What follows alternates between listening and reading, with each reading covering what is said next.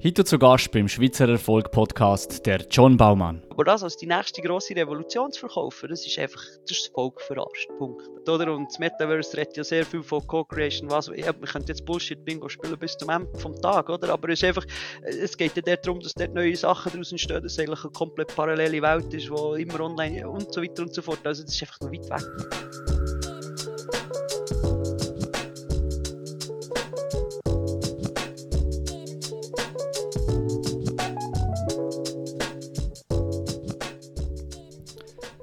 Der John ist aufgewachsen im Lehrerhaus oder wie er selber sagt, in unserem sozialistischen Linko-Haushalt, hat nachher internationale Beziehungen an der HSG studiert, unter anderem auch an der Uni Lausanne, hat direkt danach äh, unter dem Schneider Ammann im Generalsekretariat geschafft und ist heute ein PR-Profi, schafft in einer Agentur namens Stark Esports. Und er ist definitiv ein E-Sports-Experte. Und wie gesagt, wir werden darüber reden, äh, über E-Sports, über Unis, und euch, warum das Metaverse ein Lüge ist. Viel Spaß! Du bist ja ein HSGler, du hast mit mir mehr oder weniger zusammen studiert. Würdest du die HSG nochmal machen? Würdest du allgemein nochmal Wirtschaft studieren? Würdest du nochmal an eine Uni gehen oder würdest du das anders machen? Ja, zum relativ kurz zu antworten, ich glaube, ich würde es noch genau gleich machen. Ich habe internationale Beziehungen studiert, also dort war ein bisschen alles dabei. Gewesen. Also es war eigentlich ein cooles generalistisches Studium, gewesen, wo man dann auch die Freiheiten gelassen hat, mich dann ein bisschen spezialisieren und gleichzeitig auch ein bisschen alles gesehen zu haben. Ähm, viel wertvolle Leute kennengelernt, auch in der Studentenverbindung aktiv gewesen, wo auch dort das Netzwerk gekommen war, wo, wo mir auch geholfen hat. Also das muss ich definitiv auch sagen. Also es hat mir geholfen einzusteigen. Es hat mir geholfen, vor allem herauszufinden, was ich und was ich nicht. Also das ist sicher sehr hilfreich gewesen. und, und dann eben, wir hat äh, auch mal eine Tür aufgetan bekommen, wo, wo vielleicht so sonst nicht möglich wäre gewesen, wenn ich nicht den Weg gemacht hätte. Also von dem her muss ich sagen, äh, definitiv bereue ich das nicht, ähm, den Weg. Aber viele haben ja genau das Problem an der Uni, dass sie ja nicht wissen, nachher wo gehen. Oder sie sind verwirrt, sie wissen vielleicht, okay, Mathe checke ich jetzt weniger als, keine Ahnung, BWL. Aber viele wissen ja nicht, wo gehen. Was hätte dir an der HSG geholfen, dass du nachher ungefähr weißt, in welche Richtung das gehst? Ich glaube, das erste Wichtige war, dass es eine extreme Kultur ist von Machpraktikas. Also ich glaube, ich kenne fast niemanden, der kein Praktika gemacht hat zwischen Bachelor und Master und nicht einfach straight Studium durchgezogen hat. Die Juristen noch ändern, weil die haben Praktikas natürlich nach am Ende von ihrer, von ihrer Studienkarriere. Aber äh, das war schon bei mir so. Gewesen. Du, gehst mal, du hast eine Idee und, und dann gehst du mal schauen, passt mir das überhaupt? Es gibt Leute, die machen zwei Praktika, drei Praktika in diesem Jahr und ich glaube, das hilft dem dann extrem, sich vorbereiten, was man im, im Master machen will. Also man kann dort noch justieren, wenn man andere Vorstellungen gehabt hat im Bachelor und im Master, kann man dann wie nachkorrigieren und etwas anderes nehmen. Respektive in einem sehr offenen Master, wie jetzt der International Affairs and Governance Master war, wo man eine Handvoll Pflichtfächer hatte, hat man dann auch sehr stark können auf die Sachen gehen, die ihm interessieren. Oder wo man, wo man noch das Gefühl hätte, das würde ich auch gerne noch gesehen haben. Ob es da etwas ist, sei dahingestellt. Oder? Aber einfach, äh, aber einerseits das sehr doch arbeitsmarktorientiert adaptierten Umfeld. Also es ist wirklich darum gemacht, hey, was, was, was, was bringt dir denn auch wirklich etwas zum Job finden? Was, was sind Skills, wo, wo die irgendwie weiterentwickeln und dann auch gesucht werden. Nicht einfach so nice to have und, und sich selber entfalten, das gehört sicher auch dazu, aber irgendwo muss das ja dann auch irgendwo anwendbar sein in unserer Gesellschaft. Und das hat mir jetzt ehrlich St. Gallen sehr gut gefallen, dass, dass dort immer ein Schwerpunkt drauf gelegt ist worden. Macht HSG unsere schon Kapitalisten? Äh, ich würde sagen, sicher nicht. Ähm, aber es gibt dem vielleicht mehr Verständnis, wieso dass das momentan dominante System ist. Also sagen wir so, es werden einem die Vorteile oder Zusammenhänge ein bisschen mehr nachher, näher gebracht.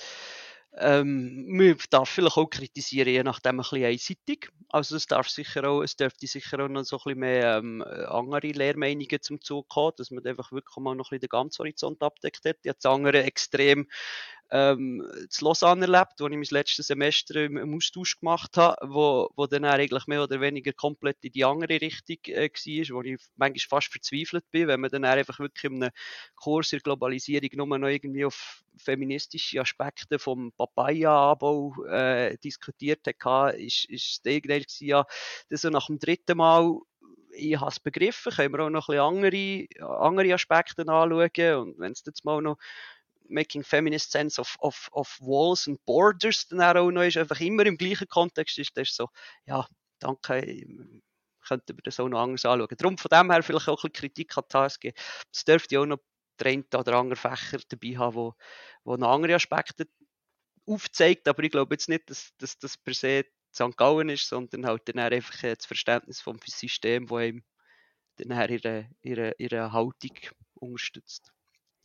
Also glaubst du, dass an der HSG weniger eine Ideologie herrscht als an anderen Unis in der Schweiz? Nein, also ich glaube, es ist sicher auch eine Ideologie, die dort vorherrscht. Ähm, aber ich würde vielleicht sagen, nicht, nicht immer ganz so dogmatisch wie andere Ideologien gelehrt werden.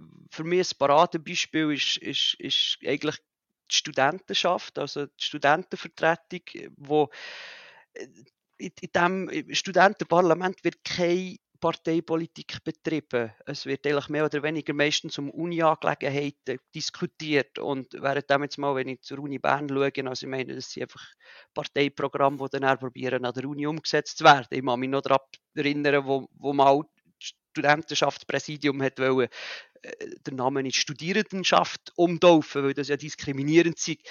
Riesen Shitstorm war, jetzt lädt das und das ist jetzt einfach nur ein Dogma, dass der jetzt das wollt anpassen und äh, die Frauen haben sich gewusst, das interessiert uns nicht, macht jetzt einfach euren Job und also ja, ich glaube, es wird einfach weniger, weniger stark dogmatisch ausgelebt, aber auch St. Gallen hat das Dogma, ganz klar. Hm, hm. Das kann ich mich auch noch erinnern. Ist das nachher eigentlich durchgekommen oder nicht? Hat man das Nein, es ist, pragmatisch es ist, entschieden? Ja, es ist, es ist ja nur eine Frage gewesen, ja, wie viel kostet denn das, das Rebranding? Und dann haben sie ja. irgendeine Zahl genannt, und haben sie gesagt, nein, steckt das gescheiter in ein anderes Projekt, auch wenn ihr genug Geld habt und nicht alles braucht. Aber äh, nein, wollen wir nicht. Weiter. Jetzt kein Parteiprogramm, Sachpolitik. Und das habe ich eigentlich sehr geschätzt, weil es ja. halt eben, dort habe ich das Dogma weniger gespürt. Aber ja, auch St. Gallen hat das Dogma, ganz klar. Jetzt, jetzt springe ich nochmal ein, jetzt mache ich nochmal einen Sprung zurück. Was ist dein familiärer Background oder wie hast du die HSG ausgewählt? Ähm, ja, wie, bist du, wie bist du äh, aufgewachsen? Es ist, sehr, ist sehr lustig, ich komme aus einem Lehrerhaus. Werklehrer, Künstler und eine Kindergärtnerin. Also es ist definitiv nicht das klassische gutbürgerliche Haus, sondern ich komme eigentlich eher aus einem, aus einem sozialistischen, äh, sagen wir so, aus einem linken Haushalt. Ähm, und äh, was auch nie, also es hat mich auch nie gestört. Ich habe im Gimmer auch verschiedene Phasen gehabt, in beide Richtungen politisch. Also das ist auch gegen so ein Prozess gewesen, der sich irgendwo entwickelt hat. Ähm, äh, und ich hatte das irgendwie auch nie, es war für mich nicht irgendwie ein Rebellenakt oder irgendetwas, dass ich jetzt äh, an die HSG gehen oder irgendetwas. Es ist einfach, die haben internationale Beziehungen angeboten und das ist entweder in St. Gallen oder in Genf können und er hat auf Französisch studieren und das ist eigentlich nach der Fall relativ klar gewesen, oder? Es waren sehr pragmatische Gründe die mich äh, in Richtung die Uni gezogen haben. Ähm, aber es ist anders aufgenommen worden als in unserem äh, also im, im, im, Freundeskreis von meinen Eltern, die haben den einen oder anderen Spruch gehört, ah, das man ich euch jetzt vierteln gönnen, dass jetzt euer Sohn da zu den Kapitalisten geht studieren und so. Also das ist schon, es ist eben schon wahrgenommen worden, aber für mich ist das, ja, hat das eigentlich sehr pragmatische Gründe gehabt. Äh, das wäre mal gut zu wissen. Äh, vielleicht, ich hoffe, ja, es ist gleich nicht so schlimm gekommen mit dem Bub. Das wäre das, was ich mir würde hoffen, äh, wo, wo, wo die jetzt würden sagen. Ja, oder da kommt man oftmals zu dem Thema von, ist eigentlich scheißegal, was die anderen denken über einen. Ich sage viel, mit 25 habe ich noch das Gefühl gehabt, jeder hat eine Meinung über mich. Mit 30 ist mir scheißegal gewesen, wenn jemand eine Meinung hatte. Und jetzt mittlerweile habe ich gemerkt, dass niemand eine Meinung über mich hat. Oder? ja, ist das, jetzt so. muss ich eine Frage zurückstellen, ist das ein enttäuschender Prozess für dich? Nein, überhaupt nicht. Im Gegenteil, es ist sehr erlösend. es ist sehr erlösend, weil du kannst eigentlich dein Singleplayer-Game machen Oder? Das Leben ist ein Singleplayer-Game. Ich glaube, du wirst geboren allein und du stirbst allein. Ja, würde jetzt nur bedingt äh, aus kommunikativen Aspekten nur bedingt äh, zusprechen, aber äh, weil, ja, es, geht, es geht immer um Wahrnehmung. Wie wird etwas wahrgenommen? Ob jetzt jemand eine Meinung hat, das ist dann einfach eine Verteufung von einer Wahrnehmung, wo man sich dann irgendwie festigt, aber am Ende des Tages wirst du wahrgenommen, musst wahrgenommen werden, wenn du äh, irgendwo ja, einen Impact haben sei es halt mit Themen, wo die, die einen Leute hässlich macht und die anderen Leute freut, aber es ist halt äh, irgendwo ist eben Wahrnehmung immer etwas, was da ist und mit Wahrnehmungen hängen auch Meinungen zusammen. Aber äh, grundsätzlich, ja, man, man denkt zu oft, äh, kognitive BIA, ähm, man denkt zu oft, dass die Leute viel zu fest sich eine Meinung gebildet haben und man denkt zu viel über irgendwelche Situationen nachher, die vor 15 Jahren waren, wo man immer noch peinlich sind und äh, denkt, ja, wieso habe ich denn nicht anders reagiert und ähm, haben die alle schon vergessen. Haben eh alle vergessen, genau. Ja, genau. Nachher nach der Uni, was war dein erster Schritt nach der Uni und wie bist du zu dem gekommen?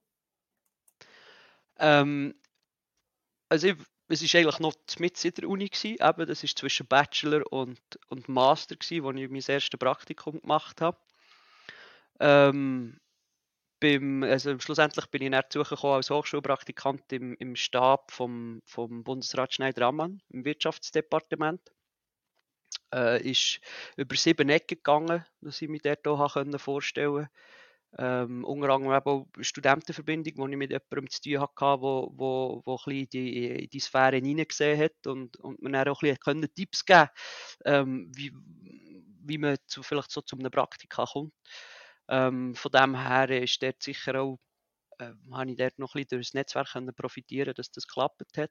Ähm, habe ich eigentlich so das Gefühl, ich muss mich für das rechtfertigen, aber am vom Tag ist, ja, einerseits hat man das Netzwerk investiert, das ist der eine Punkt, und der andere Punkt ist, es hat mir einfach jemand eine Tür ein bisschen aufgetan, nach einer Tür gehen musst immer noch selber, also wenn jetzt selber der grösste Oberdepp wäre gewesen, hätte mir die dort nicht genommen, das kann ich glaube so sagen, oder? Also von dem her, ähm, ja, ist das so ein bisschen der Einstieg gewesen, ähm, so ein bisschen über ein paar Ecken dort reinzukommen. Und dann hat man da in eine, in eine, in eine Welt hineingesehen, wo ich vorher noch nicht viel Kontakt hatte. Also einfach so, ja, so, so äh, höchste politische Ebene, wo, wo relativ viel gegangen ist, wo spannend war, so als, ähm, als mit der Narrenfreiheit Hochschulpraktikant ist einfach mal überall dürfen reinhocken und das, sie haben die auch etwas machen ähm, ist mir natürlich bewusst, dass dort meine Rolle absolut vernachlässigbar war, ähm, aber äh, doch irgendwie drin zu sehen, ist, ist, ist sehr spannend gewesen.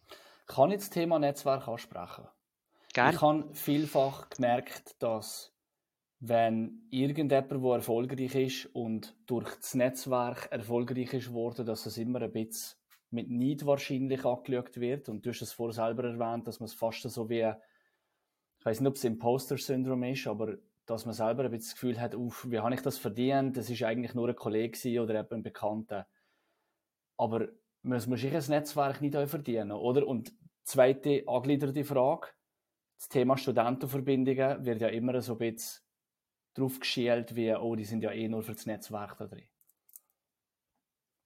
Ähm, also, ich glaube, jeder, der wo, wo, wo ein kleines Netzwerk investiert hat, selber, äh, ist sich bewusst, wie viel Zeit das, das braucht. Also, eben, ich meine, mein erste, oder der erste Teil von meinem Netzwerk ist sicher eine Studentenverbindung entstanden. Ähm, aber wenn ich überlege, wie, wie viele unzählige Stunden ich einfach schon nur als, als, als Junge drin investiert habe, wo, wo, wo du gehst helfen, Anlässe aufbauen, wo du nach Anlässe irgend, also wo gehst einkaufen, parat machen, äh, wo du nachher wieder zusammenräumst bis im Morgen früh rein und nachher übernimmst Vorstandsämter und, und organisierst ganze Semester und das ist nicht, ist nicht, nicht bei einem Vorstandsamt geblieben, also äh, es ist dass, dass dann nachher so etwas daraus ist entstanden, ist dann eigentlich wie so, ja, ist eigentlich schön, hätte es das noch, eigentlich auch noch gegeben. Ich habe das nicht wegen dem gemacht. Ich habe immer Kollegen gehabt, die der Verbindung waren und immer noch neue Kollegen gefunden. Also ich finde eigentlich den Aspekt finde eigentlich der schönste, oder? Dass, man, dass man wirklich gute Kollegen findet. Aber ähm, das Netzwerk ist nicht von der Hand zu weisen, aber halt einfach auch coolen Austausch mit Leuten, die komplett etwas anderes machen und, und einfach mal so ein eine Idee bekommst, was eigentlich alles möglich wäre und was, was, was eigentlich auf dieser Welt so passiert und was für Aspekte es gibt und so.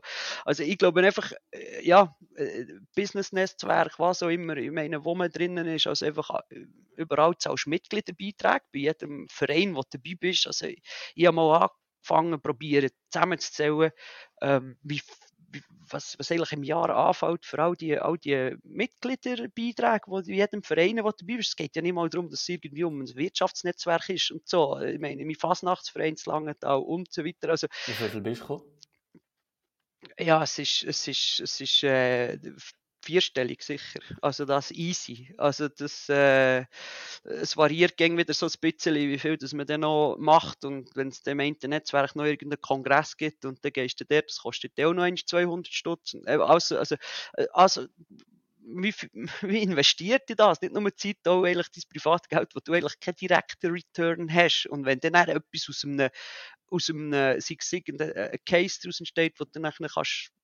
kannst beraten oder halt einfach schon irgendwie drinnen bist, zusammen kannst Business machen oder halt irgendwo Jobopportunität aufgeht. Äh, das ist, das, das, das eigentlich dann halt der Return of Investment, oder? Also ich glaube einfach, es ist, es ist, ja, man, man, man schaut das immer sehr kritisch an, aber es ist halt einfach auch so, weil, weil, man, weil man einfach nicht sieht oder nicht will sehen, wie viel Zeit die Leute in, in das Netzwerk investiert haben. Und nachher dann, ja, ich meine, Vetterli-Wirtschaft vorwerfen oder was auch immer meinen. Das gibt es immer, ja. Es geht ja wirklich, ich meine, es gibt dann auch auf spitzentriebige Situationen, wo du dann wirklich musst sagen, ja, also, so wie dir jetzt da im Kreis umküchelt, äh, es ist jetzt äh, ist langsam, ist langsam gut. Aber dann schaust du die höchste Spitze der Politik hin, wo, wo, wo, wo ein Löfrat mal Verwaltungsrat wird bei, bei, bei Post, wo, wo du musst sagen, ja, ja, ja, das äh, alles hat seine Grenzen, oder? Auch so, ein kleiner komischer Nachgeschmack, oder? Und irgendwie ist das gleich auf höchster Stufe gesellschaftlich akzeptiert, oder? Also es, es mhm. passiert ja wie in alle Richtungen. Es wird irgendwie immer der Wirtschaft unter, äh, vorgeworfen, aber es, es, es, geht, es geht in alle Richtungen. Also aber würdest du, du als Student, Studentin heute ja, würdest du sagen, Studentenverbindung ist etwas Gutes oder kann es auch etwas anderes sein? Ein anderer Verein? Ich finde, also ich, mir hat jetzt eine Studentenverbindung sehr zugesagt. Das sagt Warum? nicht jedem zu, das sagt nicht jeder zu.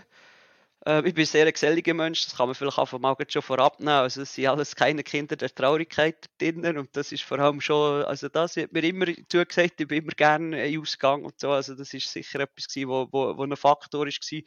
Ähm, bestehende Beziehungen von, von Kollegen, die ich früher kennt habe, die dann auch drinnen sind gelandet oder die so ein bisschen wie die Hemmschwellen nehmen oder die Eintrittshürde nehmen, dass man das mal geht anschauen und eben, wenn es dann auch lustige Anlässe sind, dann, dann hast du mich eigentlich schon fast.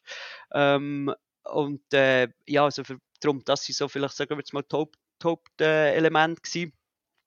Ähm, aber ich finde, äh, es geht, ist einfach wichtig, dass du dich engagierst. Irgendwo. Am Ende des Tages ist es eigentlich gleich. Gang in eine Partei, gang zu einem Verein, gang in einen Serviceclub. Äh, die sind sowieso alle überaltert. Da kann ich jedem Jungen noch so raten, reinzugehen. Ähm, macht etwas. Macht etwas, was jetzt nicht einfach nur machst wegen Geld, sondern einfach, weil du das Gefühl hast, A, das macht mir Freude, B, hey, da habe ich ein bisschen Impact. Ähm, ja, einfach das Wichtige ist, dass man, dass man wirklich sich engagiert, weil ich meine, wir reden von den Bürgern und, und Bürgerinnen und Bürger und Bürger ist ja per Definition jemand, wo am gesellschaftlichen, politischen Leben teilhat und mitgestalten oder? Also, wir reden von Bürgerrecht, von Bürgerpflichten. Da ist das für mich einfach auch wie selbstverständlich und finde ich in der Schweiz auch sehr schön, dass es einfach so viele Vereine gibt, wo man sich irgendwie gesellschaftlich engagiert. Du kannst zu den Samariter, du kannst zum Turnverein, was auch immer, du nimmst das, übernimmst das Vorstandsamt, übernimmst Verantwortung, du, du, du, du hilfst mit, dass andere Spass haben und auch mal andere in, in ein Turnfest können. Äh, dann bist du halt dort hinter der Bar oder, oder an Fasnacht bist du mal halt hinter der Bar, weil du mit deinen Klicken etwas machst. Ja, hast mal einen Abend weniger, wo du einfach ausgehen kannst, aber dafür haben andere Spass und das gäbe es Fest nicht, wenn die Leute ist. Also einfach, ich finde einfach gesellschaftliches Engagement extrem wichtig und, und ich finde auch wichtig, dass ein Arbeitgeber das schätzt, dass dass er, dass, dass er wenn jemand, jemand Engagement hat im Studium, wo, wo, wo nichts mit Geld verdienen zu tun haben. Oder jetzt einfach auch nachher, dass das einfach auch gesehen wird und einfach nicht als Belastung angeschaut wird und sagt, oh nein, der ist dann ging weg oder was auch immer, sondern es Strukturen schafft, wo, wo das unterstützen und auch honorieren, weil die Leute brennen für etwas. Und wenn, du willst ja Leute, die für etwas brennen und etwas machen und nicht einfach abgelöschte Schafe in der Herde, die dann ein bisschen easier zu handeln sind. Also, ich finde, das ist für mich eigentlich der Aspekt. Also wenn, du jetzt, wenn du jetzt eine Firma hängst und du hast ein CV vor dir, mit oder ohne Bild, ich hoffe, es ist noch immer, äh, wird noch legal bleiben, dass ein Bild drauf ist. Ich finde es auch noch wichtig, wenn man sich gibt. Auf was würdest du schauen? Also was für mich eigentlich das ist, wo, wo, wo bei mir am wenigsten darauf ankommt, ähm, sind Noten. Weil ich finde Noten nicht wahnsinnig ausschlag. Was hast du kennen, Also aussagekräftig. Äh, Im Bachelor bin ich unter einem 4,5 ähm, Im Master habe ich es dann tatsächlich auf ein 5-4 oder so geschafft. Also es ist, äh, ich habe mich dann hochgekämpft, aber ich war sehr ein schlechter Bachelorstudent. Gewesen. Ich war immer ein mittelmäßiger Student, gewesen. ich bin nie der, der gewesen, wo, wo, wo ja, vier, oft vier gewinnt. Also wirklich eigentlich sehr, wie soll ich sagen, pragmatisch oder halt auch sehr ähm, äh, minimalistisch gewissen Grad, aber eben ja viel Zeit in alles andere investiert als die Uni eigentlich. Das ist für mich, die Mutter hat immer gesagt, du hast nur im Nebenfach am Studieren und es hat vielleicht sogar zu einem gewissen Grad gestummen. Das Nebenfach ähm, war Studentenverbindung? Also nein, das Studium war das Nebenfach und das Hauptfach war ah, alles ah, andere. Das also okay. das ist, äh, ja.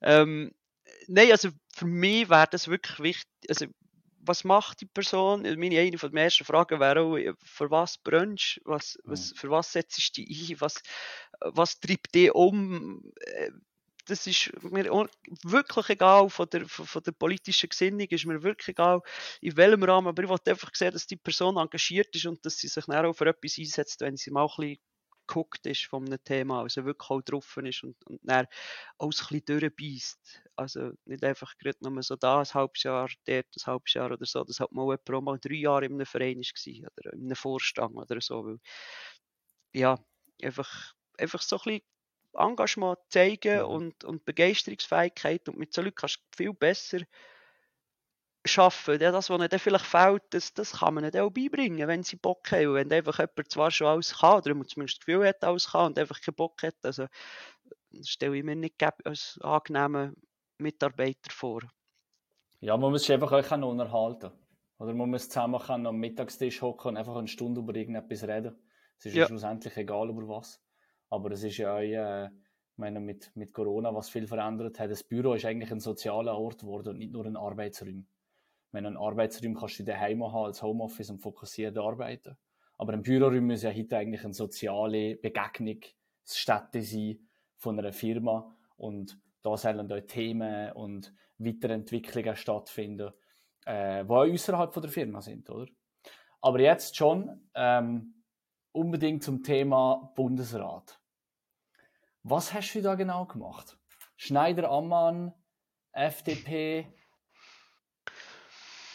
ähm, nichts äh, Spezielles. Ich bin einfach äh, die, die rechte Hand der Hochschulpraktikant vom, vom, vom einen von den zwei persönlichen Mitarbeitern gewesen.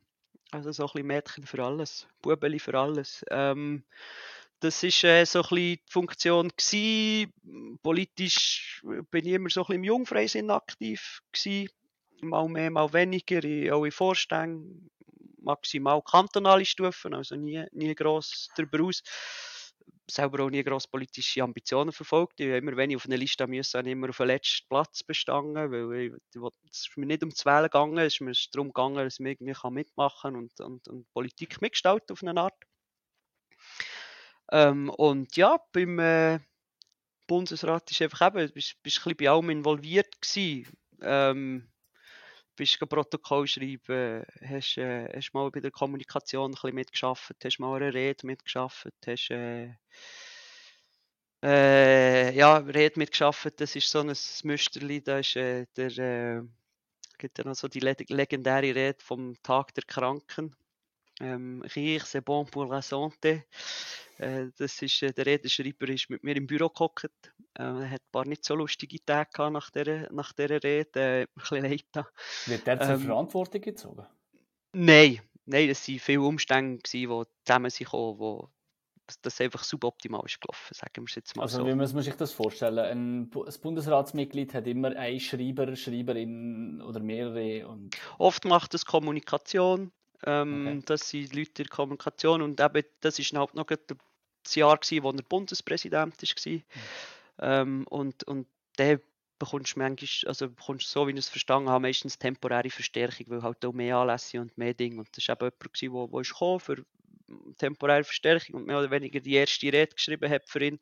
Äh, das Thema war vorgegeben, es war viel alles vorgegeben. Also ich meine, ich kann, man kann ihm eigentlich keinen Vorwurf machen. Es ist, es ist viel vorher und nachher und so falsch gelaufen, dass das dann nachher so eine ikonische Rede ist worden und äh, ja, aber es ist halt eben nicht, nicht lustig für eine Person, die dann nachher äh, das schlussendlich gleich geschrieben hat, oder? Ähm, aber äh, ja, das ist so. Aber liest der Bundesrat vorher nochmal das durch?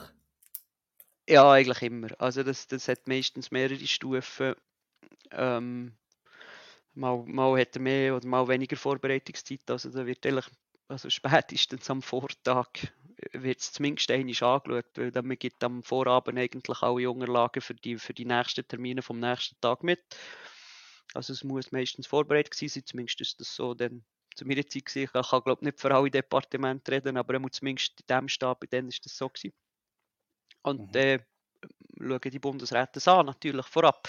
Oft geht man die Reden auch noch durch, was sie entstehen sind, weil man hat ja wie einen ersten Entwurf und dann ja, wird, das so, wird das so finalisiert mit Feedback Runden. Und hast du, hast du selber mit dem Herrn Schneider-Ammann persönlichen Kontakt gehabt, oder wie kann man sich das vorstellen? Ja, ich hatte nie, nie ein Dossier, gehabt, das ich komplett alleine betreut habe. Ähm, aber man hat natürlich immer, immer Sachen gehabt, wo, wo ich dann auch zuständig war und wo man das dann auch mit ihm angeschaut hat oder so. Also sicher zwei, drei Mal auch mit ihm dürfen, dürfen etwas, etwas besprechen, direkt, wo, wo ich ihm etwas müssen präsentieren Aber sonst ist das natürlich ein riesen Stab mit, mit, mit hochprofessionalisierten Leuten äh, auf ihren Gebieten, äh, auf ihren Fachgebieten, verschiedene Referenten, die für politische Themen zuständig sind, Kommunikation, Organisation schießt mich tot. Also es sind wirklich alle äh, sehr, sehr spezialisiert da drinnen gewesen. Und darum von dem her, ja, ein bisschen hast du Kontakt gehabt, wir haben schon Gänge auf, der, auf, auf, dem Gang mal gesehen und äh, was mir aber sehr Eindruck gemacht hat, ist, dass halt sehr äh, man hat den Patron noch gespürt, weil der Patron hat wirklich von Anfang an gerade die Namen kennt. Oder? Also, einmal, bei einmal vorgestellt worden und dann ist Herr Baumann hm, und das nächste Mal, also wirklich, das hat mich beeindruckt. Ähm, zeigt aber nachher auch so Geschichten von früher, weil eben kommt von Langenthal, ich komme auch von Langenthal, also Arwangen ursprünglich neben Langenthal, aber es ist ein bisschen Langenthal immer, also irgendwie auch noch vom, vom Ort her einen starken Bezug zu ihm gehabt. Und das sind auch Geschichten die ich von Leuten gehört habe in Langenthal, hat, dass der halt auch der Maschinist kennt hat und, und der, der, der an der Produktionslinie geschafft hat und so. Also es ist wirklich, eben, dort ist noch so ein bisschen Patron der alten Schule und wahrscheinlich immer noch. Und hast du jetzt seine Vision geteilt, seine politische Richtung geteilt oder wie ist das, wie ist das für dich? Oder hast du dich eher einfach, hast du das eher als Job gesehen? Also in erster Linie, also zum Reinkommen ist natürlich gewesen, mal auf Bundesebene so in ein, in ein System hineingesehen, wahnsinnig spannend. Ich hatte so, so ein bisschen im Kinderkopf gehabt, ich möchte richtig Public Affairs, also politische Interessensvertretung. Äh, darum ist das wie ein cooler Einstieg gewesen, darum habe ich das so wie gesucht. Nachher hat man natürlich, hey, der Bundesrat aus meiner Region, aus fast meiner Stadt, äh, hat natürlich einen gewissen Reiz gehabt. Ähm, also ich bin eigentlich relativ, ja, jetzt äh, ohne grosse Kenntnis von seiner Person oder seiner sein politische Wirken eigentlich in das Ganze reinkommen. Und habe dann aber müssen sagen, wo ich raus bin, respektive was ich mitgenommen habe, ist schon sehr stark auch etwas von seiner ähm, Vision geprägt gewesen. Er hat immer gesagt, Menschen brauchen Perspektiven, sonst kommt es nicht gut. Oder? Für ihn ist immer Sozialpartnerschaft extrem wichtig oder? Also, dass man, dass man redet, dass man Lösungen findet zwischen Gewerkschaften und Wirtschaftsverbänden und, und dass halt aber auch eben die Leute eine Bildung haben, also Berufsbildung ist ihm immer, ihm immer sehr wichtig gewesen. Ähm, und, und einfach auch liberalen Arbeitsmarkt in dem Sinn, dass, dass, dass, dass man kann Leute holen kann, die man braucht, dass man Leute kann umschulen kann mit der Berufsbildung. Also einfach, dass das ganze System funktioniert und zusammenarbeitet. Aber eben, äh, Perspektive ist für ihn immer ja, der Mensch braucht eine Perspektive, der ist sozialer Frieden, der kann sich entfalten, entwickeln, der hat auch irgendwie eine Chance, Glück zu finden in seinem Leben und sich, und sich selber zu verwirklichen. Und das ist für ihn in erster Linie gegangen, dass man die wirtschaftliche Selbstständigkeit, also einfach, dass man selber zu sich kann schauen kann, also dass man sich selber kann versorgen kann äh, wirtschaftliche Selbstständigkeit bedeutet jetzt nicht im Sinne von, ich bin selbstständig als Unternehmen, sondern ich habe einen Job, ich habe mit meinem, mit meinem Einkommen kann ich meinen Lebensunterhalt bestreiten. Und das ist etwas, was mich, ehrlich, was mich schon ein bisschen geprägt hat, wo ich muss sagen, mal, das ist, das finde ich eine coole Vision. Wo, und da, da kann ich auch dahinter stehen. Also das ist sicher etwas, was ich mitgenommen habe, was für mich auch noch heute eine gewisse Gültigkeit hat. Hast gesagt, Gültigkeit hat. Glaubst du, dass das in der Schweiz der Fall ist, momentan?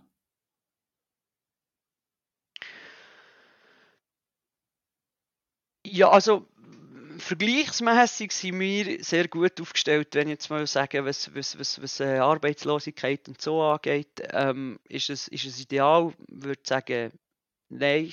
Äh, wir, wir haben immer noch zu wenig Möglichkeiten, wie sich Leute können umschulen können, wie, wie sich die Leute auch mal etwas können, den Job wechseln oder halt wieder so gepusht wird. Also ich glaube einfach, äh, viel sind dann, oder viel, ich kann es zu wenig quantifizieren, aber ich glaube einfach, dass halt auch einige in, in, in Jobs wie, wie festsitzen, wo sie eigentlich halt einfach wirklich machen, dass der Lebensunterhalt bestreitet ist. Und ja, also es wäre jetzt vermessen zu sagen, wir finden jetzt einfach eine Lösung, zu, ja, dass jeder sich selber kann verwirklichen und gleichzeitig noch, noch genug Einkommen hat mit diesen Jobs. Also eben, es ist so ein Spannungsfeld, wo ich muss sagen, es ist ein Ideal, wo, wo man kann da her schaffen, wo wir in der Schweiz relativ nah sind im Vergleich weltweit sowieso.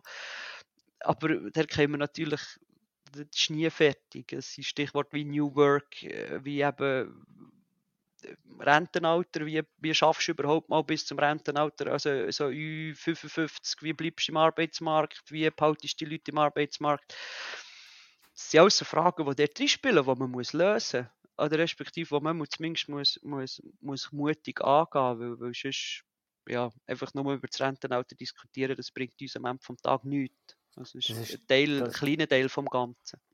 Oder ich meine, du bist ja heute ganz dick in dem Thema drin, aber wieso reden wir eigentlich in der Politik nie über Digitalisierung und die Challenge, die mitkommt? Klar, Digitalisierung bringt sehr viele gute Sachen, aber eine Challenge, wo oder viele, die Angst haben vor der Digitalisierung und da sagen, ich fühle mich ein bisschen verloren. Ich meine, was wäre denn für dich ein Punkt, wo du vielleicht sagst, das wäre einfach zu machen. Und so könnte man das Thema Digitalisierung und Arbeitsmarkt in der Schweiz in Zukunft halten. Oder wir reden wirklich nur über AHV und über, wir brauchen mehr Frauen in CEO-Positionen. Aber hey, wir haben einen riesigen Elefant im Raum und niemand redet darüber.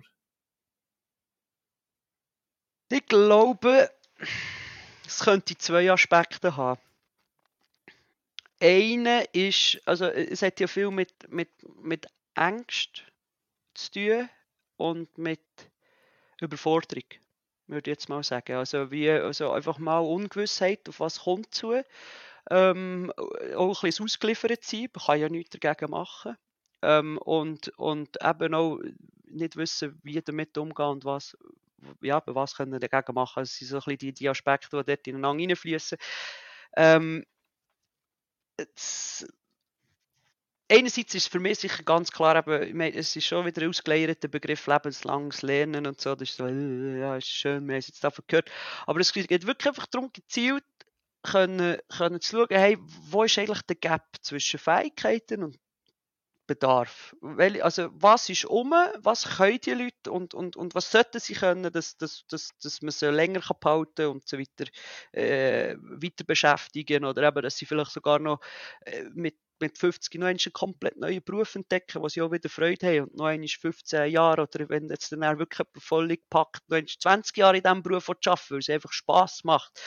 Äh, und ich glaube einfach, da, da, da sind wir extrem hinten drin mit der Erwachsenenbildung, mit, mit, mit ich meine, ich äh, will da niemandem zu nahe treten, aber ein Mikro-Clubschule ändert an dem nichts. Das ist zu wenig systematisch-strategischen Ansatz. Oder? Das musst etwas, was mit der, mit der, mit der Wirtschaft musst entwickeln Das ist etwas, äh, da habe ich mit einem Kollegen schon x Diskussionen gehabt. darüber diskutiert, wie könnte man, wie könnte man das lösen.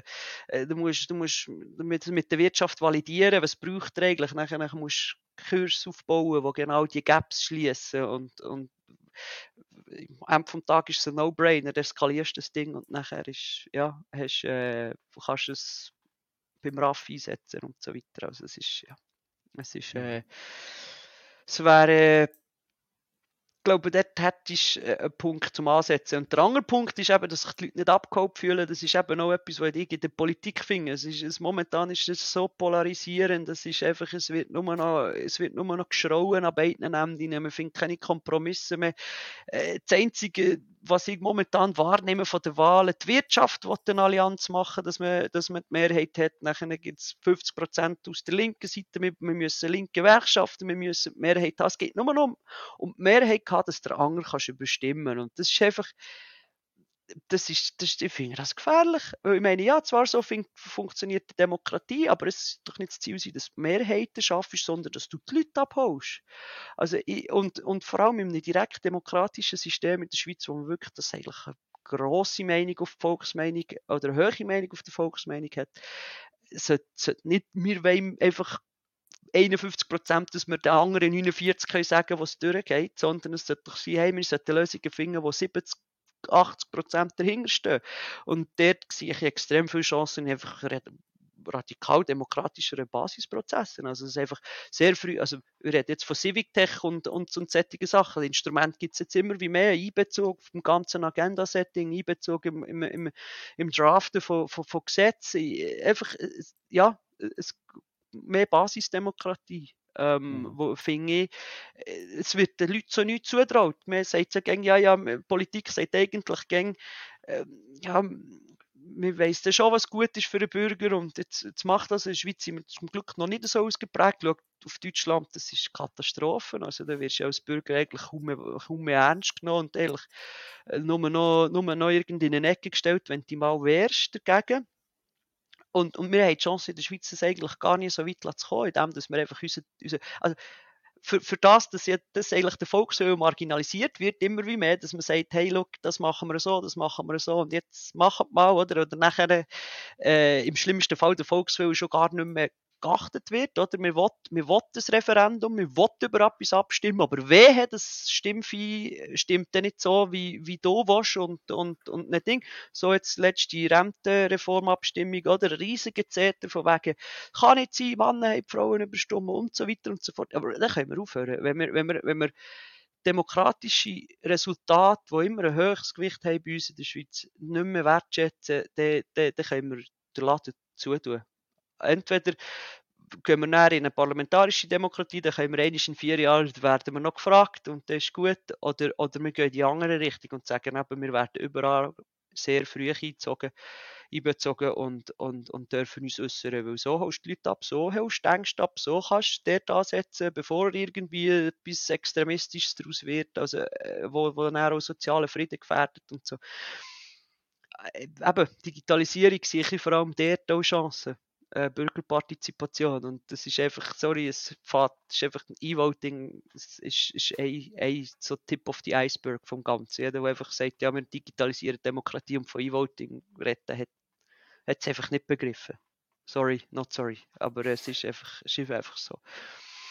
Ich sehe, das wäre nochmal ein eigener Podcast. Ich glaube, das Civic Tech wäre mal sehr interessant, das näher zu bringen. Ich glaube, da gibt es eine riesige Community aussen, wo sich das für das würde interessieren, weil ich glaube, auch in der Schweizer Demokratie, wir haben so ein starkes Demokratieverständnis und das wird seit, ich würde mal sagen, seit der Corona-Pandemie brutal angegriffen. Oder?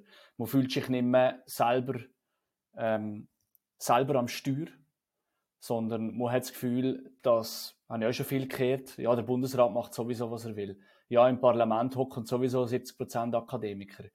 Ähm, bei der SVP ein bisschen weniger und bei der FDP zum Glück auch. Äh, aber vor allem im nicht-bürgerlichen Segment sind, sind durchschnittlich sicher über 70% Akademiker. Und ja, es sind leider nicht, oder es sind zum Glück nicht alle Bürger Akademiker. Aber das werden wir sicherlich einmal in einer anderen Stunde oder beim Bierli äh, irgendwann anders diskutieren. Ich will unbedingt noch auf das Thema kommen, E-Sports.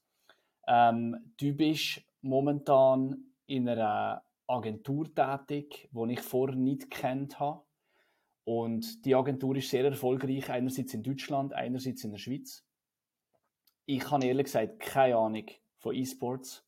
Ich habe keine Ahnung von Gaming. Ich habe früher viel gamed, mit dir auch. Ich habe das einzige Berührungspunkt professionell in Deutschland mit der, äh, mit der e, heißt die E-Bundesliga. Mhm. Mhm. Und das ist mit einem Uhrenbrand gsi, wo wir ein Sponsorship gemacht haben in der E-Bundesliga und dann ist einfach rein pragmatisch einfach gesagt, wow, alle fahren auf das ab. Wir müssen jetzt einfach hier drin, weil da kann man Geld verdienen, oder? Erzähl mal, in was für einer Agentur schaffst du und wird da Geld verdient? Ähm, wir sind tatsächlich so weit, dass man auch gezahlt wird, wenn man im E-Sports tätig ist, sogar in der Schweiz, wo noch ein kleiner Markt ist eigentlich für das. Ähm, ja, ich arbeite zurzeit bei Stark E-Sports. Das ist eigentlich eine Agentur, wo, wo sehr viel um Sachen Gaming, E-Sports macht. Am Ende des Tages eigentlich eine klassische Marketingagentur. Also ich meine, es geht darüber raus, aber ähm, man hat einfach einen starken Background im, im, im, im Gaming E-Sports, also E-Sports kompetitiven Austragen von Gamen, also sobald es eigentlich dann ein bisschen um etwas geht oder ob man das irgendwie auch ein bisschen mit, einem, mit einer gewissen Seriosität und Ernsthaftigkeit verfolgt, äh, kommt es dann so ein bisschen die, in die Richtung. Gaming ist natürlich das Breite und E-Sports ist dann auch so ein bisschen die Spitze vom Eisberg eigentlich dahinter, oder? Also das ist äh, definitiv so. Ähm, ja, wir wie verdient mittlerweile Geld. Die hat sogar vor einer Standortförderung, eigentlich mein letzter Job war eine Standortförderung bei der Region, äh, wo ich herkomme, Oberargau. Ähm, äh, in, die, in die Kommunikation gewechselt und bin auch noch ein bisschen auf Projekt. Auch noch. Ähm, Schritt ist nicht von ungefähr gekommen. Ich amte als Präsident vom, vom E-Sports-Verband äh, in der Schweiz nebendran, wo ich so ein bisschen auch irgendwie reingerutscht bin, weil ich ein mit Verbänden zu tun hatte und irgendwann so das Gefühl hatte, ja, äh, ich möchte mal mich noch etwas, für etwas einsetzen, was ich auch wirklich brenne und nicht eigentlich mehr oder weniger so ein bisschen Söldnertum für den, die gezahlt irgendwie so ein bisschen politisch etwas probieren zu bewirken. Und so ein bisschen über diese Ecke, über den Schlund, bin ich dann eigentlich äh, zu Stark gekommen. Und äh, ja, es ist, ist, super spannend. Also es ist, äh, es ist eine spannende Zeit. Ähm, in der Schweiz sind wir, sind wir noch nie, was, was E-Sports angeht. Ähm, international kommt es langsam, also respektive asiatischer Raum ist einfach crazy, ähm, europäischer Raum kommt es langsam und die Schweiz ist einfach noch so ein bisschen, hm, ja, wir, wir schauen mal und äh, ist ja eh kein richtiger Sport und so viel Abwehrreflexe, sehr fragmentierter Markt mit verschiedenen Sprachen, so sie sind sehr simple Gründe, die dann irgendwie äh, Hürden aufbauen. Du willst für eine Brand einen Stream machen und dann ist einfach die Frage, in welcher Sprache machen wir den Stream? Äh, Französisch, Deutsch.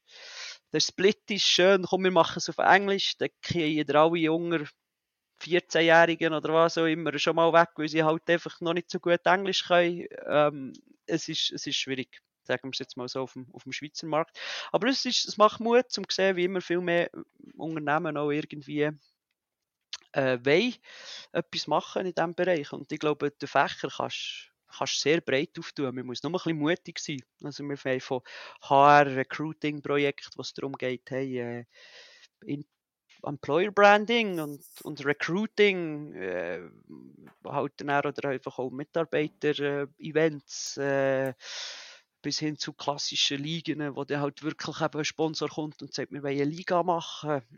Ähm, es ist, äh, ja, das Ding ist breit, Community Management, Aktivierungen in jeglicher Form, also es ist sehr, es ist ein vielfältig einsetzbares Instrument. Oder der Max Müller im Kanton Zürich, 55, zwei Kinder, der sagt, ja, Gott verdammt, jetzt meine Kinder, die sind die ganze Zeit in diesen Shooting Games drin, oder? Wahrscheinlich hat er auch schon mal von dem Call of Duty gehört oder so. Jetzt ist der Sohn 15-Jähriger und ist, oder, oder, keine Ahnung, irgendein Teenager-Alter, ist die ganze Zeit am Gamen und jetzt kommt er zu dir und sagt, hey, was soll ich machen? Der ist die ganze Zeit am Gamen. Aber ich wollte doch, dass er später mal erfolgreich wird und ich habe gewisse Ängste und so. Was würdest du antworten? Gaming äh, hat ein riesiges Stigma. Also es ist, es ist, das ist einfach so. Es ist ja etwas, was Spaß macht und etwas, was Spaß macht, das kann ja fast nicht, das kann ja fast nicht gut sein. Oder es, es, ist, es ist immer noch so wirklich sehr, sehr tief drinnen, Kauerkring, gibt viereckige Augen, wenn du lang dort reinschaust und so weiter. Also ich meine, ich glaube, viel, alle diese Sprüche hast schon mal gehört. Oder? Und was, was für mich der Punkt ist, also in erster Linie, ich finde das immer etwas schön, das Kind brennt für etwas. Es, es, ist, es, ist, es, ist, es ist irgendwo, es, es will etwas, es will in einem Game gut sein, es will irgendwo weitermachen. Ähm, es will vorwärts kommen. Oder? Also ich meine, es sind alles schon Faktoren, die ich eigentlich nicht per se verwerflich finde. Wenn du dann auch noch schaust, welche Spiele gespielt werden, respektive in welchen Konstellationen es gespielt werden, dann, sobald das Teamspiel spielst, äh, hohe Koordinationsbedarf, hoher Kommunikationsbedarf, sehr auf den Punkt Kommunikation. Also es sind sehr viele Skills dahinter, wo eigentlich, wo man nicht unterschätzen sollte, was eigentlich Gamer können. Also vernetztes Denken, ähm, eben vernetztes Denken, klare Kommunikation, Frustrationstoleranz, dass wenn halt einfach, ich meine, am liebsten möchtest du einen Dark Souls Fanatiker als Angestellten, weil der, der Tilt ist einfach nicht. Der, der stirbt so viel mal bei diesen Bosskämpfen, der ist sich einfach gewöhnt zu fehlen und es einfach so lange zu probieren, bis es geht. Also es ist effektiv, äh, es, es gibt, aber ich bin kein Dark Souls Spieler, also das ist, die tiltet dort schnell, ähm, aber äh, es sind sehr viele positive Aspekte, die du einfach wirklich rausholen kannst. Ähm, oder was musst wollen sehen. Und wenn du sie nicht willst, sehen dann siehst du sie noch nicht. Also das ist ziemlich einfach. Ja, es ist, noch es ist noch schwierig, glaube ich, für den Max Müller zu verstehen, dass ein Shooting Game positiv ist. Jetzt wie, jetzt, wie erklärst du dem das? Ich meine, das ist nicht sehr offensichtlich. Ich meine, wir reden von Mass-Shootings in den USA und der zweite Artikel ist gerade, ah, der Grund ist wahrscheinlich, er hat 15 Jahre lang Call of Duty gamed. Ja, das, und genau dort ist eben historisch gesehen, das Pro ja, ja, ist genau das Problem, wieso dass das immer noch so in den Köpfen ist, weil das ist dann in der Politik, wo eben die Mass-Shootings sind, sind, sind sehr dominant gewesen äh, in den USA, aber das war etwa vor 15 Jahren gewesen, würde ich jetzt mal so über den Daumen äh, schätzen. Ähm, war die einfachste Erklärung von der, von der Behörde, wieso das der Typ durchgedreht ist. Ähm, mittlerweile haben x Studien bewiesen, dass man keine Korrelation sieht zwischen gewalttätigem Verhalten und, und, und, und ähm, Shooter äh, im Speziellen, äh, Games im Allgemeinen und Shooter im Speziellen. Ähm, also es gibt einfach keine wissenschaftliche Evidenz, die das untermauert, aber es ist einfach so lange aufgebaut worden. Also in der Schweiz, im 08 hat es noch Vorstoß gegeben, wegen Verbot von Killerspielen. Die sind jetzt zum Glück abgeschrieben worden, über zehn Jahre später. Aber äh, einfach, ja, es ist, ähm, es ist einfach ein negatives Stigma, das noch so stark da ist, dass, dass man einfach dass man mit dem immer noch konfrontiert wird und halt, dass halt immer alles mit Gaming aus, aus dieser Warte aus, mit dem Hinger, im Hinterkopf beurteilt wird. Und das ist einfach schon von Anfang an eine schwierige äh, Position, bist immer aus der Defensive am, am, am am Argumentieren und nachher ist es natürlich halt einfach immer noch so, ja, es ist für viel Abwehrhaltung, wenn man von E-Sports als Sport redet, ähm, dann ist es einfach allen so, geht er noch, die bewegen sich ja nicht, das sind alles nur Dicke, die das spielen und eben Kauerking und was auch immer. Äh, wenn du E-Sportler anschaust, die erfolgreichen Dinge, die, das sind trainierte Typen, weil du kannst ja, du musst physische und auch psychische irgendwo Leistung können bringen, dass du dass du, dass du dort kannst mithalten, dass du kannst das Training absolvieren und so weiter. Also es sind einfach so viele Faktoren, die einfach eigentlich mittlerweile wieder leid sind, aber es ist noch so hart in den Köpfen ähm, und es, ist, es wird auch immer, immer noch eingerichtet, oder? Das heisst immer, ja, mach, mach Sport, gang, gang dich bewegen. Was ähm, grundsätzlich nicht schlecht ist. Was, unterschreibe ich, definitiv. Ähm, was nicht grundsätzlich schlecht ist, aber eben, es wird dann auch irgendwie auch, es wird Leistungssport wird immer hochstilisiert. Ähm, zum, hey, das sind Stars, schau dir, was sie durchgehen und so. Ähm, und, und dass dann auch irgendwie eine ähnliche Leistung im E-Sport nicht kann, kann gleich wertgeschätzt werden. Das, das wird man einfach oft nicht in den Kopf. Äh, wenn man dann auch noch von ungesund redet, also ja, schaut mal American Football an, wie, wie, wie die Leute aus diesen Karrieren rausgehen, oder? Also die sind alle geschädigt durch Hirnerschütterungen und das wird, wie gesagt, mein E-Sport ist eine ungesungene, eine ungesungene Geschichte. Also das ist einfach so ein bisschen, ja, wir haben 2022, wenn man da einfach immer noch so Defensivreflexe hat, ist es einfach langsam schwierig. Ich höre ja oft, E-Sports ist kein Sport. Was würdest du dazu sagen? Äh, das ist ganz klar die Abwehrreaktion vom, vom, vom, vom, sagen wir jetzt mal, vom klassischen Sport. Ähm, ich sage da eigentlich gern schauen, Schach wird als Sport angeschaut, Pistolenschießen wird als Sport angeschaut. Also ja, als Antwort kommt der von den meistens dann, ja, aber das sehe ich auch nicht als Sport. Dann muss ich einfach so sagen, ja, aber wo, wo ja, da soll jetzt jeder selber entscheiden, was Sport ist oder was nicht. Äh, und mit die Fördergelder von irgendwelchen subjektiven Empfinden von, von Leuten nachher abhängig machen. Oder? Also es ist einfach äh, eben League of Legends, das sind ja, so eine, so eine viel genannte Zahl sind 200 Anschläge pro Minute. Also das sind, das sind 200 koordinierte Tastenknopfklicks, wo, wo die jetzt fünften im Team mache, also leisten, oder? Also es ist eine koordinative Leistung, wo man einfach sagt, hey, das ist, ich meine, das steuern die ja nicht nur irgendwie mit ihren Gedanken, sondern das ist effektiv physisch, motorisch, mechanische Leistung, was sie machen. Und wenn, wenn man Pistole schießen, wo einfach einer da steht und eine kleine Richtung zielt und das olympisch ist, dann, ist, habe ich einfach eine schwere, ist für mich schwierig, äh, sagen wir nicht emotional, also sehr distanziert auf so Argumente einzugehen. Man muss sagen, ja, aber der, der ist einfach, der, der seid zumindest ehrlich und sagt, ich will das nicht, dass das ein Sport ist. Nicht, es ist kein Sport. Weil, äh, der, der willst das nicht. Aber dann sind wir dann wieder bei Ideologie und dann sind wir bei irgendwelchen ähm, Präferenzen und, und, und oft dann auch Gärtchen schützen? Wenn es dann von offiziellen Stellen kommt, dann will man sich dann vielleicht ein Töpfchen bewahren und das dann ja nicht teilen und, und so. Das sind dann auch eher solche Aspekte. Und ich sage einfach, dann seid ehrlich, aber verarscht mich nicht. Dann, dann weiter es einfach nicht. Das ist okay, das kann ich akzeptieren. Äh, aber das ist dann einfach auch immer ein bisschen schwierig zu diskutieren, weil das ist so wie eine Haltung, ja, deine Meinung interessiert mich nicht. Ähm, ich habe meine Meinung, oder? Das ist gäng so ein bisschen schwierig. Ist das so ein bisschen deine, deine Vision jetzt? Ich meine, du hast einen politischen Background, du hast einen äh, ja, du hast Wirtschaft studiert und jetzt bist du sehr passioniert im E-Sports-Bereich, bist auch tätig in einer Agentur. Was ist denn jetzt so deine Vision in den nächsten fünf bis zehn Jahren? Was, was willst du bewirken? Also, was ich mir würde wünschen jetzt vielleicht auch ein bisschen, wenn ich mir den Hut anlege vom, vom, vom Verbandspräsidenten, ist einfach, dass, dass einfach mal E-Sports der Politik wahrgenommen wird. Hey, es ist da, es ist eine Community, es sind, es sind, es sind x Vereine, auch wieder, wenn wir wieder aufs Vereinswesen zurückkommen, wo wir ja vom Anfang auch hatten, es sind x Vereine, wo, wo, wo, wo Zeit investieren, wo die Leute zusammen auch gehen, und nicht nur zusammen gehen, gamen. Oder einfach, auch wenn sie zusammen gehen, gamen, dann gehen die als Team, als Verein an eine LAN, wo sie nachher ein Wochenende zusammen spielen. Das ist das, das, das Event, das ist ein Happening, das sind soziale Strukturen.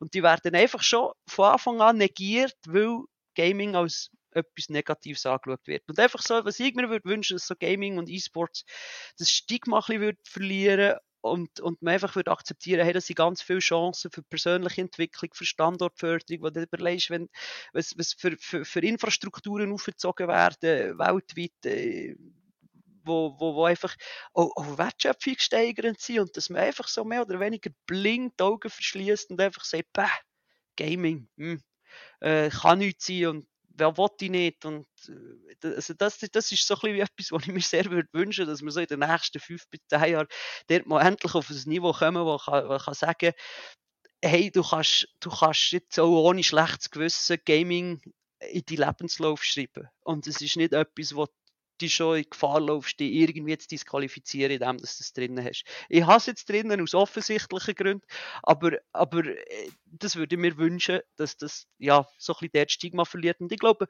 wir kommen dorthin, es ist ein langsamer Prozess, äh, aber es ist auch überall ist ein Generationenwechsel am tun. Also ich glaube, ich bin guten Mutes, dass wir das schaffen. Du hast vorher erwähnt, dass für einen extrem spannender äh, Personalmangel, der momentan allgegenwärtig ist. Du hast mir einmal gesagt, dass in Deutschland gewisse Arbeitgeber, die haben sogar Games benutzen für das Hiring. Ich meine, wie, also wir wie, haben, wie funktioniert das? Wir haben Cases, wo wir, wo wir selber tiefer oder weniger einfach zum Teil involviert sind, wo, wo eine grosse Beratungsbude in Deutschland, wo, wo einfach äh, ähm, ein Gaming-Turnier durchzieht.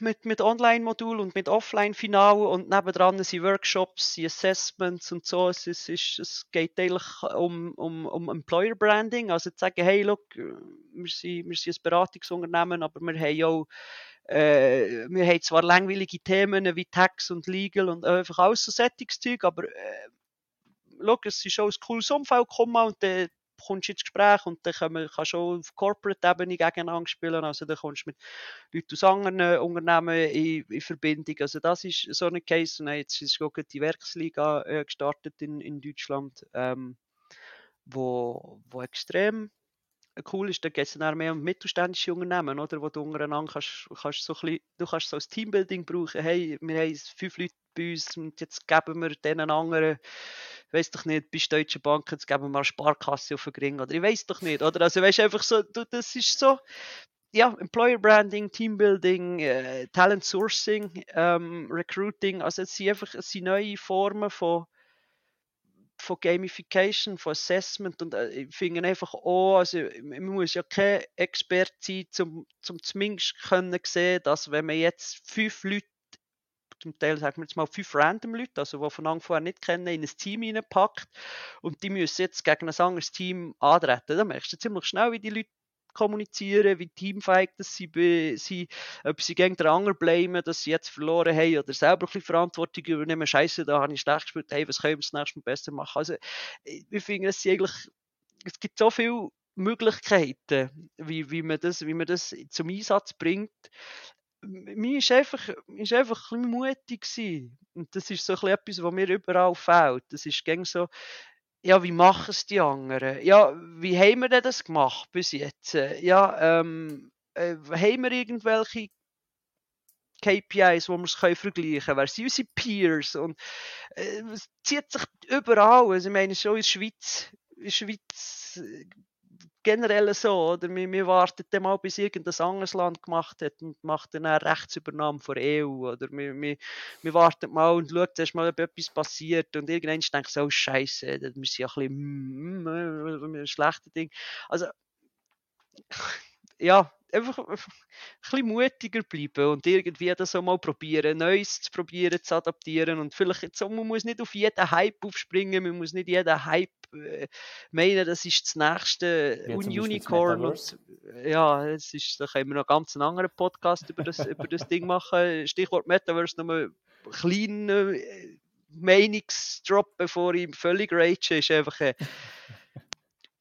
was hat das Gefühl, was momentan diskutiert wird? Ich meine, das ist, wenn, wenn momentan von irgendwelchen, wenn ich auf LinkedIn sehe, wie wieder, ja, wir haben ein Metaverse Networking Event gehabt, dann muss ich einfach sagen, sorry, das haben wir vor 15 Jahren im Habbo Hotel auch gemacht. Irgendwo mit Pixel, mit Pixel Menschen rumgelaufen, aneinander angechattet und nachher, oh, ich kann Geld ausgeben, haben Leute ganzen Sack Geld drinnen verlochen, dass sie irgendein scheiß neues Bett haben können oder was auch immer, oder? Second Life, World of Warcraft you name it. Es ist einfach, es wird viel Bullshit verkauft, es wird einfach viel Scheiß erzählt und das stört mich dann auch einfach eben, so ein bisschen als, eben als Gamer, der aus dieser, aus dieser kommt. Ähm, es, ist, es ist nichts komplett Neues. Es ist, es ist jetzt hört mal auf, das als heiligen Grau zu verkaufen. Logisch hat es Potenzial, logisch wissen wir noch nicht, was rauskommt, aber es gibt noch so viele Aspekte an dem Metaverse, die noch nicht klar sind, wo, wo noch nicht weißt, woher. Äh, äh eben, nachher. wird es interessant, deiner Meinung nach? Also wenn sich eine dominante Plattform durchsetzt, weil vorher weisst du eigentlich noch nicht auf was setzen, das ist sicher so ein Faktor. Und wenn du effektiv Business Cases kannst, kannst machen. Oder? Also ich meine, wenn, wenn eine Agentur sagt, hey, wir bauen einen ersten Shop im Metaverse und du gehst einfach an den Shop gehen und musst sagen, ja, wo, wo sind da Conversions? Wo sind da irgendwie, wo, wo ist da ein Use Case? Ich meine, sorry, PR-Stand okay, dann nennen es aber PR-Stand und mhm. nennen es nicht, nicht Beratung im Metaverse, weil das ist einfach die Leute verarscht. Und ich habe dann auch wirklich Mühe, wenn, wenn irgendwelche Leute gehen Gaming, Metaverse oder was auch immer verkaufen und einfach nie überlegen, was, was bringt das denn am Kunden einfach. Da gehst du einfach irgendwelche low-hanging Fruits pflücken äh, mit so Halbleienwissen und, und dann verbrennst du einfach Brands, wo, wo dann einfach zum Teil keinen Bock mehr auf Gaming haben, weil irgendwelche Sachen versprochen sie wurden ähm, mit internationalen Zahlen und dann machen sie sie in der Schweiz und dann merkst du, dass keine 50 Leute auf einen Stream bekommst, weil, äh, oh mein Gott, wir reden ja nicht mal alle die gleiche Sprache, oder? Nochmal auf das Ursprungsbeispiel zurückzukommen. So, und dann hast du wieder ein neues Dort bekomme ich Mühe. Dort bekomme ich wieder Mühe, oder? Und dann hast du wieder Stigma und ja, ja, die verkaufen eh wieder Scheiß, das ist eh nur Scheiß. Und der, der, der, der ist einfach wieder ein Unternehmen für 10 Jahre blockiert. Die machen seit 10 Jahren wieder nicht mehr oder 5 Jahre äh, im, im Gaming, äh, weil sie sich einfach die Finger verbrannt haben, weil sie schlecht beraten sind worden. Und das Aber, ist so etwas. Oder es ist vielfach auch gesagt worden, ab dem Moment, äh, wo ich und du und der Marketingleiter und der Verkaufsleiter im Homeoffice können hocken und wir haben zusammen einen virtuellen Roundtable. Ein Zebra, ähm, ich bin der Gandalf, der Verkaufsleiter ist, keine Ahnung, ein Auto oder irgendein anderer Avatar und wir haben zusammen ein Meeting äh, auf dem Mond. Keine Ahnung, oder? Und ab der wird es interessant, weil der kannst du das menschliche Hirn, wo äh, teilweise sieben, acht Zoom-Meetings am Tag musst verarbeiten, wo du dich in, fünf Minuten gar nicht mehr weißt, um was du geredet hast, kannst du dir nachher sagen, ah, das haben wir doch auf dem Mond besprochen. So Sachen, ist das interessant oder ist das euch alles nur PR-Geschwafel? Ah, das ist am Ende des Tages in meinen Augen nichts anderes als Gamification. Du, du, du probierst Prozesse bestehende Prozesse ein bisschen attraktiver zu gestalten, dass du mehr Engagement hast, dass die Leute einfach irgendwie ein bisschen eben interaktiv gestalten, irgendwie etwas, ja, hey, look, äh, hast du noch On the Moon Award bekommen, weil dort drüben bist, wird dir irgendwie ein Digital Token freigeschaltet und ich weiß doch auch nicht, wer als erstes irgendein XY-Punkt gesammelt hat, der bekommt irgendwie einen Gutschein oder kann, kann monatelang gratis in Mensa essen oder ich weiß doch nicht, oder? Also weißt, äh, das sind einfach sättige Aspekte, oder? Aber das als die nächste große Revolution zu verkaufen, das ist einfach, das Volk verarscht, Punkt, oder? Also das sind, das sind Aspekte, wo man kann sagen, hey, da kann man, kann man es schaffen, ähm, interessanter äh, gestalten, eben irgendwie auch ein lustig, interaktiv gestalten ähm, und eben je nachdem auch im positiven Sinn, dass einem etwas ändert bleibt und, und, und das irgendwie Erinnerungswert hat oder Effekt, aber aber, aber das, das hat ja das Zusammenschaffen noch nicht verändert, oder? Und das Metaverse redet ja sehr viel von Co-Creation, was, ja, man könnte jetzt Bullshit-Bingo spielen bis zum Ende vom Tag, oder? Aber es ist einfach, es geht ja darum, dass dort neue Sachen daraus entstehen, dass es eigentlich eine komplett parallele Welt ist, wo immer online und so weiter und so fort. Also das ist einfach noch weit weg von, von, von aber dem. Verkaufen die das in einer Agentur auch? Bietet die das auch an? Also wir haben Cases, wo wir sagen, ja, hey, wollt ihr euch orientieren? Also wir geben gerne mal einen Überblick, was ist, was ist Metaverse, aber für uns ist einfach, da habt ihr einfach mal so den Sneak Peek in der Masterclass im Sinne von, was, was ist es eigentlich, oder? Da helfen wir ein orientieren. Aber die nächste entscheidende Frage ist dann halt einfach, wie, wie gehen wir mit dem um? Welche, welche Business Cases wollt ihr, also welche Ziele habt ihr einfach überhaupt mal, oder? Wenn man einfach sagt, look, wir kommen und wir bauen euch irgendetwas da hast du einfach schon drei Schritte übersprungen, wo du gar nicht richtig zugelassen hast, was Wotte kommt eigentlich. Also was hat der für strategische Bedürfnisse? Vielleicht ist er sich ja gar nicht bewusst, dass wenn er strategisch etwas will, dass er eigentlich schon eine falsche oder zumindest eine Massnahme abgeleitet hat, wo wir würden anders machen, wo wir sagen, wir hätten aber noch eine Idee, wenn der das strategische Ziel umsetzen dass der gescheiter, äh, anstatt jetzt hier Metaverse irgendetwas macht, schon irgendeine Aktivierung macht, weil da haben wir den Proof of Concept, dass das funktioniert. Das kennen wir, oder? Also, äh, ja, wir beraten dort durch. Äh, wir, wir bauen auch, wenn jetzt jemand etwas unbedingt will, äh, einen Partner, wo man etwas kann bauen damit. Aber äh, für uns ist einfach wichtig, wir wollen ja, ihr habt Ziele und wir wollen irgendwelche, wir wollen irgendwelche Ziele erreichen, oder? Und entsprechend müssen wir den besten Weg dorthin entwickeln, oder? Und, und das ist für mich gute Beratung. Das ist für mich dort, wo, wo, wo, wo, wo du dich auch ein bisschen abheben kannst, als einfach jemand, der dir einfach alles verkauft. Du, du, kommt, sagt und ich will das und dann, ja, dann, okay, machen wir, oder? Aber zu verstehen, wieso will er, kommt das, hat er vielleicht irgendwo auf dem Weg einen, einen Fehler oder eine falsche Annahme getroffen, dass er zu dem Schluss ist kommt und so weiter. Das ist das das Assessment, wo, wo, wo, wo wir uns auch verantwortlich fühlen, dass am Ende des Tages auch ein Business Case rausschaut, wo, wo am Kunden die strategischen Ziele hilft zu erreichen, oder? Was, was das auch immer sein, ob Conversion, Reach, was auch immer. Aber ähm, das ist für mich das Entscheidende, oder? Dass, dass, es, dass es Impact hat und nicht, dass es einfach make it shiny. Das, das ist zwar auch schön, oder? PR-Stand und so weiter, oder? Aber der, der ist das auch das Ziel, PR-Stand abzuziehen. Mhm. Schon, schon nichts Verwerfliches dran. Also ist part of the game, definitiv. Ähm, aber das ist, nicht, das ist nicht Metaverse Consulting oder halt einfach ähm, Consulting, wo am Schluss dann auch am Unternehmen etwas bringt oder am Kunden. Aber der Vorteil ist doch jetzt, dass man nicht immer jetzt das Gefühl muss haben, oh, man verpasst irgendetwas, sondern es kommt dann schlussendlich doch immer ein bisschen schleichender, als man das Gefühl hat. Mit den also, fliegenden ja. Autos haben wir das auch das Gefühl gehabt. Es ist ja der Klassiker, oder? kurzfristig überschätzen, langfristig unterschätzen. Ähm, ja, ähm, definitiv, oder? Ich meine, man ist immer gut dran dann als Early Mover und also als Early Adapter, First Mover, wie sie auch was nennen. Also ich meine, wer sich einfach schon länger mit einem Thema auseinandergesetzt hat, hat einen Wettbewerbsvorteil. Das, das ist immer so. Aber äh, eben, es ist viel Hype, es sind viele Buzzwords, es ist dann einfach auch überall, wo Hype ist, hast du viel shady Angebote drin, wo dann irgendwie einfach ja, schnell ein bisschen Geld verdienen und dann, sobald sie brennt sind, sie weg und auf dem nächsten Hype. Und das ist halt einfach ja, als spezialisierte Agentur. Aber wie gesagt, eigentlich grundsätzlich Marketingagentur, aber mit einem starken Rückgrat im Gaming und E-Sports ist das einfach das ist nicht unser Weg von wirtschaftlichem Schaffen. Hm. Okay. Oder nachhaltigem, ja. so muss ich sagen. John, hast du noch etwas Wichtiges sagen, etwas, was du der Community will teilen Sonst habe ich noch eine einzige Frage als letzte. Ähm, setzt euch mit Gaming auseinander. Es kommt, E-Sports kommt. Ähm, seid, seid mutig, wenn es um etwas äh, dadurch machen wollt. Informiert euch, probiert aus. Äh, es, es wird nicht schaden, bin ich überzeugt. Ah, dann habe ich doch noch eine Frage. Wie kommt man ins E-Sports oder ins Gaming drin, äh, wo man euch professionell kann nachher da drin arbeiten Es gibt sicher viele Leute da draussen, die das Gefühl haben, das wäre schon etwas, was mich interessiert. Also am Ende des Tages ist, ist eigentlich die Palette von Berufen wie in jeder Unterhaltungsindustrie. Am Ende des Tages ist so Entertainment zu einem, zu einem gewissen Grad. Oder? Also du hast von den Business Manager über Grafiker, über äh, Projektleiter. Also, es ist ja nicht so eine grosse Industrie, wie, also so komplett andere Industrie wie eigentlich jede andere auch. Also ich meine, Berufe bleiben relativ gleich. Du hast vielleicht irgendwann noch Turnieradministratoren, die sehr spezialisiert sind auf irgendwelche Turnierformate oder so. Okay, dann wird es sehr spezialisiert. Aber am Schluss des Tages hast du sind, vergleichbare Berufsbilder. Ähm, reinkommen zum Arbeiten, Freiwilligenarbeit. Momentan immer irgendwo, du hast bei einem Team mitgeschafft, du hast beim Verband mitgeschafft und so weiter. Also es gibt extrem viele Chancen. Einfach zu sagen, hey, du hast dich darum da, du hast auch aus eigenem Antrieb, du hast aber auch ein bisschen Erfahrung, dass du das Ganze kennst, dass du ein bisschen lernen kennen, wie die Strukturen sind und was so ein bisschen die Mechanismen sind.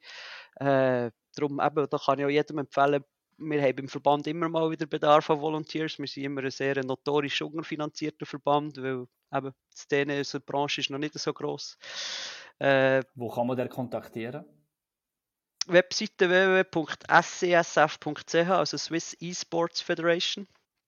Oder äh, kann man auf mich zukommen, Twitter, PM, also einfach mal eine Message lassen, LinkedIn anschreiben. Kommt einfach auf mich zu, wenn das jemand interessieren Und die Agentur sucht noch Leute? Ja, immer mal wieder. Also auch dort äh, interessante Profile einfach mal her damit. Äh, das entwickelt sich immer und ähm, ich kann jetzt gerade nicht sagen, von dann bis dann die und die Position, aber äh, wir sind immer interessiert an, an Leuten, die etwas wollen, bewegen und äh, auch ein bisschen Drive haben. Und spielt man im Interview Roblox? Nein, also effektiv nicht. Also ich kann immer nicht müssen. Äh, vielleicht Minecraft, das wäre vielleicht auch noch etwas. Ähm, aber äh, nein, oder mal eine Runde Valorant oder etwas, mal ein bisschen schauen, ob man in, in einem Shooter versiert ist. Nein, so weit nicht. Aber äh, natürlich, irgendwie Gaming ist immer wo ein Thema und äh, es gibt auch die eine oder andere Gelegenheit, äh, dass man mal zusammen kann gamen kann, aber äh, es gibt auch immer mal wieder Leute, die suggerieren, ja, ja, man kann mit beim Arbeiten gamen und mit dem Geld verdienen und so weiter. Äh, logisch gibt es das, aber äh, am Schluss sind es auch normale Jobs und wenn du nicht halt einfach Streamer bist oder irgendwie Content Creator, der explizit Gaming-Content machst, also dann gibt es dann nicht so viel, die einfach zocken nebenbei. Und auch das ist harte Arbeit. Und auch das ist harte Arbeit. Habe ich dann nicht negieren das stimmt. Ja. Es wird dir nichts gescheicht auf dieser Welt. Zum Glück, zum Glück, dass die, die etwas machen, belohnt werden. John, letzte Frage, wichtigste Frage. Du hast ein Plakat für zwei Monate in der Bahnhofstraße in Zürich. Mietkosten 260.000 Franken. Es wird aber alles zahlt vom Bund. Ist ja klar, oder? Der Bund übernimmt. Was schreibst du drauf? Es kann ein Satz sein, es kann ein Spruch sein, es kann etwas sein, was der Schneider Ammann hat gesagt. Es kann sein etwas, was deine Partnerin gesagt hat, heute Morgen, wenn du aufgestanden Es kann etwas sein, was du der Community mitteilen willst, den jungen Leuten, die in E-Sports kommen, irgendetwas. Äh, ja, es sind vielleicht zwei Punkte, wo ich vielleicht schon, also eben, wenn ich ein bisschen mehr Zeit hätte, würde ich mir vielleicht ein bisschen besseren Slogan einfallen, aber ähm, zwei Aspekte, die ich drauf, äh, von ich, ich darüber geredet habe, äh, seid mutig und engagiert euch. Ich glaube, das ist, das ist einfach zentral, weil, ja, probiert Sachen aus, ähm, die ihr vielleicht vorher noch nicht gemacht habt, oder wo halt vielleicht irgendjemand sagt, bist du eigentlich, was ist das für eine Seich? Und dann probierst du es. Und ähm, Mut, eben, seid mutig und, und, und engagiert euch in, Strukturen. Äh, seid, habt Teil an dieser Gesellschaft in irgendeiner Form. Es gibt nichts Schlimmeres als passive Leute. Seid mutig und engagiert euch. Es gibt nichts Schlimmeres als passive Leute. Hervorragend. Ja. Merci vielmals. Hey. Merci auch. Ich wünsche dir alles Gute. Dich kann man auf LinkedIn kontaktieren, oder? Wenn etwas ist, am besten. Oder auf Twitter hast Gerne. LinkedIn, LinkedIn oder Twitter. Perfekt. Super. Vielen Dank, John. Super, merci vielmals, dass ihr dabei sein Das war es vom Schweizer Erfolg Podcast.